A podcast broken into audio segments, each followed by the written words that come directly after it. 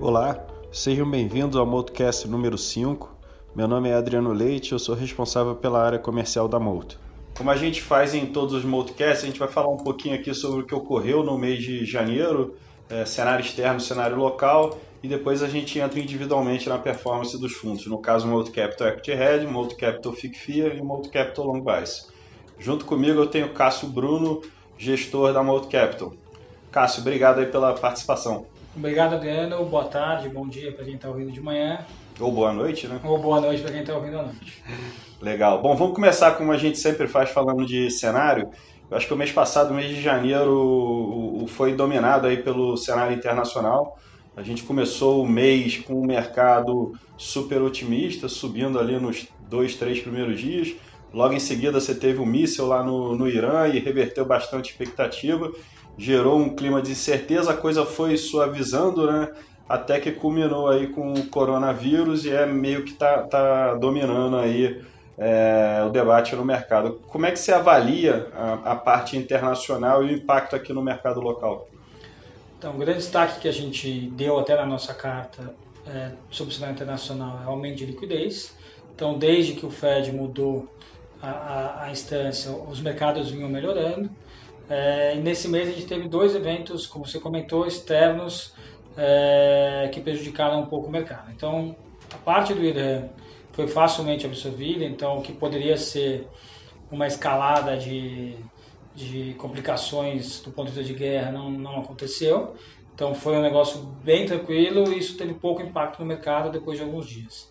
Logo em seguida, acho que com, com muito mais efeito nos mercados veio, veio o coronavírus. É muito difícil a gente avaliar qual o impacto uh, na economia efetivamente. A gente tem visto diversos tipos de análise de, de PIB mais fraco na China, de desde menos 1% até menos 4% o efeito do coronavírus. É, a, a, média da, dos analistas está saindo de um PIB de 6% esse ano para 5% a expectativa por conta do coronavírus que a gente já sabe efetivamente aqui é, no momento de maior, nos momentos de maior consumo na China, que é o, o, o feriado, como se fosse o fim do ano do, do Brasil, é, teve um choque bastante grande aí na, na parte de consumo. Então, a gente está acompanhando se o vírus vai, vai sair, vai se tornar algo mais relevante no resto do mundo. É, o mais importante é que, por enquanto, continua focado na China eles estão tomando medidas de, de contenção é, para o vírus não espalhar é, mais ao, ao, redor do mundo. Então é, vale a pena a gente, a gente monitorar, a gente não sabe aí qual é o efeito real disso aí. Ele está num ponto já que demandou alguma alteração nas carteiras ou, é, ou a gente está mais acompanhando por enquanto? A, gente aqui na Multi está acompanhando, que a gente é, fez, a gente adicionou algumas posições é, relacionadas a alimentos, então principalmente BRF e JBS, a gente colocou um pouco mais de posição por conta da realização que teve é, em relação por conta do, do, coronavírus. A gente acha que, que a demanda por alimentos não deveria mudar. Tá legal. E da parte local, é, não sei se teve alguma coisa referente a cenário, mas eu queria aproveitar e ouvir um pouco aqui nesse espaço que vocês têm manifestado um pouco de desconforto com relação a alguns é, valuation, né? ou seja, com, o preço de alguns papéis, principalmente papéis, né? companhias ligadas ao, ao cenário local. Como é que isso conversa com o cenário ainda otimista para ativos de risco e para bolsa especificamente? Então, o que a gente tem falado bastante em, todas as vezes que a gente tem, tem se comunicado a respeito disso é que o, a gente acredita que o Brasil é, vai viver um cenário bastante positivo do ponto de vista de PIB. É, a gente entende que, que a aceleração é, vai continuar ocorrendo, o que acontece é que o mercado convergiu para esse cenário também. Então, em algumas empresas, é, não vou citar tantos nomes aqui, mas algumas empresas o mercado incorpora bastante crescimento econômico e crescimento de lucro das próprias empresas. Então, o que a gente tem ficado um pouco mais é, incomodado é com o valuation por volta de algumas empresas 40, 50 vezes o lucro. Isso significa que elas têm que crescer bastante é, para justificar a tela. A gente não acha que, que isso vai reverter, então a gente não está vendo um cenário é, de reversão de, de, expectativa de crescimento econômico e crescimento de lucro, o que a gente entende é que o valuation incorpora bastante isso. Então, do, o que a gente tem feito, e, e, esse mês até puniu um pouco os fundos por conta disso, a gente tem rotacionado a carteira para empresas com, com preço-lucro mais baixo ou com uma perspectiva de crescimento menor uh, do mercado. Então, o que a gente tem visto aqui é ou A converge para B ou B converge para A e, e, na nossa opinião, a gente tem achado um risco-retorno melhor. O risco que a gente corre fazendo isso é um, um, mercado que hoje tem tido muito inflow, então muita entrada de recursos é, nos fundos e os fundos compram mais do, que, mais do mesmo que eles têm. Então a gente tem visto é, bastante essas empresas ainda performarem muito bem no começo desse ano. Tá bom, obrigado. Bom, a gente vai encerrando então a parte de cenário e em seguida a gente vai falar um pouquinho da performance dos fundos. Bom, nessa parte aqui do Multicast a gente vai falar sobre a performance dos fundos da Molt até o mês de janeiro de 2020. Né? Começando pelo Molt Capital Equity Hedge, ele no mês ele teve um retorno de menos 0,59% versus um CDI de 0,38% enquanto nos últimos 12 meses o fundo apresenta um retorno de 9,61% versus um CDI de 5,77%. Indo agora para o Multi Capital FICFIA, ele fechou o mês com um retorno negativo de 0,67% versus um Ibovespa de menos 1,63%, enquanto nos últimos 12 meses o fundo apresenta um retorno de 27,24% versus um Ibovespa de 16,25%. E finalmente o Multi Capital Long Base ele encerrou o mês de janeiro de 2020 com um retorno de menos 1,11% versus um CDI de 0,38% e um Ibovespa de menos 1,63%. Enquanto que nos últimos seis meses, só lembrando que o fundo completa 12 meses agora no, no mês de fevereiro, então, nos últimos seis meses, o Multi-Capital Long Base está com um retorno de 12,97% versus um CDI de 2,54% e um Ibovespa de 13,65%. Em seguida, a gente vai falar sobre a, a performance, os destaques positivos e negativos das carteiras. Bom, Cássio, vamos começar falando aí sobre os destaques dos fundos, começando pelo Multi-Capital Equity Hedge. Né?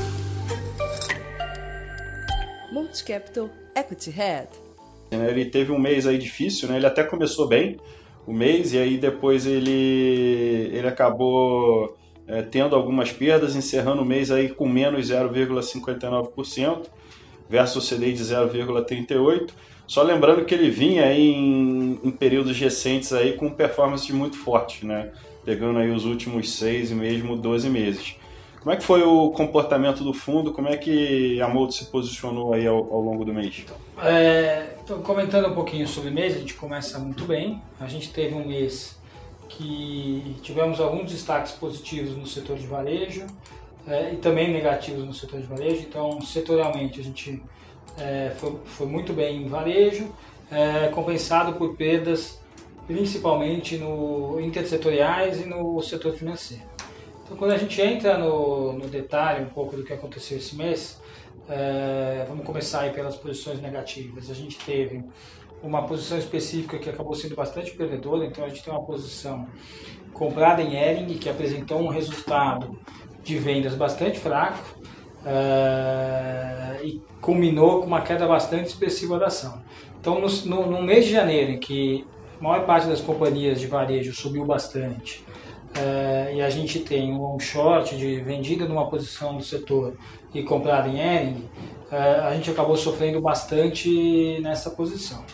Então, o segundo destaque negativo é, vem também numa posição intersetorial, então a gente é comprada em, em, em Brasil Foods e vendida numa posição do setor de, de papel e celulose, também a gente acabou sofrendo bastante na, na Brasil Foods em especial e no, no short que subiu bastante, é, é, na, assim, perdendo nas duas pontas. O que aconteceu foi é, essa empresa de celulose ela subiu por conta é, de, um, de um mercado doméstico melhor, então o mercado tem visto que ela, ela está melhor é, do ponto de vista doméstico não não tá e, e o setor de, de, celulose melhorando no mundo e na Brasil Foods ela não ela não acompanhou o resto do mercado pela expectativa de um resultado um pouco pior é, e é, também quando veio a, a, questão do coronavírus a, a, a ação apanhou bastante.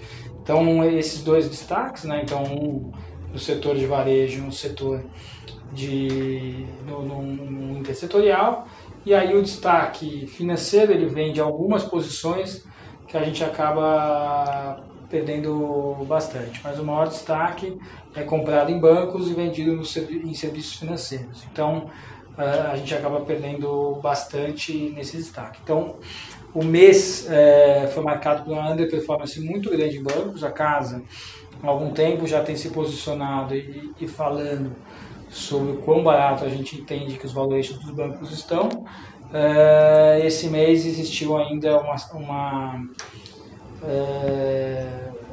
uma, perspectiva de redução de lucro no, no, ano de 2020. Então, o mercado achava que os bancos iam crescer por volta de 7 a 10% e teve uma revisão de lucro aí para entre 0 e 5%, 0 e 5% nos maiores bancos do Brasil.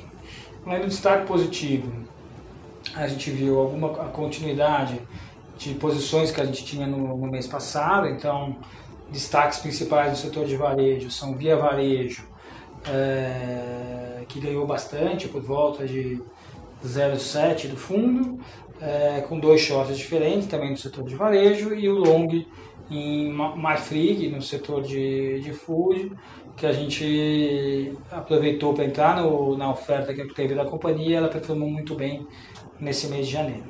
Bom, vamos falar agora sobre o Multicapital FICFIA, né, o nosso fundo de ações. Multicapital FICFIA. Você comentou anteriormente, aí eu queria trazer para esse espaço aqui sobre bancos, né, que é um, um setor que a gente tem uma, uma visão aí construtiva, dado o nível de preço. É, aproveitar esse espaço aqui para a gente falar um pouquinho do que, que a gente pensa, né? ou seja, é, já antecipando aqui, né, que a gente até concorda com essa questão do aumento de concorrência, só que a gente diverge um pouco é, da visão de, de algumas pessoas do mercado, que a gente entende que, dado o nível de preço e a eficiência de alguns bancos, esse movimento não vai ocorrer da noite para o dia. Né? Então, se a gente puder falar da performance do, do FICFIA no mês e, e, e entrar um pouquinho mais a fundo no porquê que bancos hoje em dia é uma posição importante? Bom, vamos lá. Então vamos começar pelo resultado e depois a gente entra com um pouco mais de detalhe no, dos bancos. Então, não diferente do, do Multi-Act Hedge, é, o fundo tem posições bastante relevantes em bancos. As principais posições long são Banco do Brasil e Itaú. É, elas foram responsáveis por uma underperformance em relação ao índice de mais ou menos 1,5%. É, a gente já vai entrar um pouquinho mais no, no destaque dos bancos. E, uma outra, e outra posição que também foi mal short, também vai mal no, no, no Multi Capital FIA, é a posição de Ering, que, que consumiu mais ou menos 0,7% do fundo. E aí os destaques positivos também são muito parecidos com o do long short, que havia varejo, é, lojas americanas e B2W. Então o setor de, de consumo foi muito bem mês passado. Então, entrando um pouquinho mais no detalhe dos bancos, o que a gente e aí o que aconteceu ao longo desse primeiro mês do ano foi é, a gente tem uma expectativa que os bancos cresçam entre 5 e 10% de lucro ao longo dos próximos anos. O que a gente tem visto é um valuation bastante barato, principalmente quando você olha dividend yield das companhias é, e, e preço-lucro. A, a gente tem visto que os bancos é, continuam a crescer seus lucros, é, num cenário bastante desafiador de competição. Então a nossa tese é que na, o Brasil para crescer é, vai necessitar de crédito e o grande motor desse crédito vão ser os grandes bancos brasileiros. Então o que a gente entende é que a área de crescimento de crédito dos bancos ela é bastante forte. É, o que a gente tem dado um número mais específico é por volta de 10 a 15% de carteira de crédito ao longo dos próximos anos. É, e a parte de serviços não indo tão mal. Então, obviamente, tem alguma competição, mas a gente tem visto que eles continuam a crescer serviços. É, Então, colocando isso em perspectiva, a gente acha que o valuation relativo de bancos contra o resto dos setores que se beneficiam de um Brasil melhor é muito descontado e a gente acha que a competição demora mais a fazer um efeito muito grande no lucro dos bancos. O, a revisão desse ano ela veio por dois motivos. Acho que a primeira é, já era esperada, que é a questão do aumento de imposto que veio na reforma da Previdência. Então, aumentou-se a, é, a CSLL dos bancos mais o IR, que estava em 35% para 40%, então isso tem 5% a mais de imposto. E a segunda parte é a parte de, de, de cartão de crédito que o Banco Central é, limitou em 8% de juros ao mês. Isso é uma parte componente, um componente importante do lucro dos bancos. Então é isso que o mercado tradou em janeiro. Tá ótimo. Bom, e finalmente vamos falar do Multi Capital Long Base, né, que é o nosso fundo mais flexível da casa. Multi Capital Long Base. Ele junta todas as estratégias que a gente faz aqui na, na Multi e ele tem uma característica que ele pode estar mais ou menos é, comprado, ou seja, a exposição líquida dele pode oscilar. E no mês passado, Cássio, a gente fez até uma oscilação grande, né, ao longo do mês, né? Eu acho até que a gente conseguiu aí é, proteger algum dinheiro, né? Que foi um mês aí com, com uma volatilidade razoável. Se pudesse falar um pouco aí de como é que o fundo se comportou, qual foi a nossa cabeça para fazer a administração da exposição líquida? ao longo do, de dezembro e começo desse mês, a gente veio com uma cabeça um pouco mais negativa para a Bolsa. A gente, então, reduziu o risco da parte long short, reduziu é, um pouco, bastante a parte direcional e na parte de, direcional de, do FII a gente manteve a posição já com uma carteira um pouquinho diferente, que é a história que a gente comentou sobre os, ter mais bancos. Então o que aconteceu ao longo desse mês é que a gente teve um mês ruim no short, a gente perdeu algo como 75 bases, então 0,75% na parte, do, é, na parte de long short e perdeu mais 60 bases na, na parte adicional. Então, dessa parte adicional a gente veio desalocando, então a bolsa caiu por volta de 1,5%, a gente veio mais desalocado. É, ao longo do mês a gente oscilou bastante, terminou o mês comprado por volta de 75% e esse aumento de exposição aconteceu depois do coronavírus. Então a gente entende que tem um risco no coronavírus, o mercado foi capaz de colocar esse risco rapidamente né, nos preços e a gente aproveitou com uma carteira que estava um pouco menos comprada, aproveitou para aumentar o risco. Tá joia. Obrigado, Cássio. É, é, obrigado, Adriano. É, a gente tem, a Multi tem uma expectativa de um ano mais difícil do ponto de vista de retornos absolutos. A gente, como comentou no começo, é, vê um mercado não tão barato como a gente via nos anos anteriores, é, mas a gente tem capacidade e a expectativa é que o stock picking traga bastante resultado ao longo do ano. Tá joia. Obrigado, Cássio. Só lembrando que o Modcast está disponível nas principais plataformas de streaming.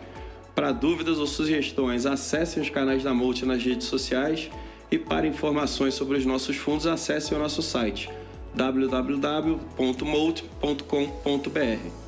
Muito obrigado e até o próximo Multicast.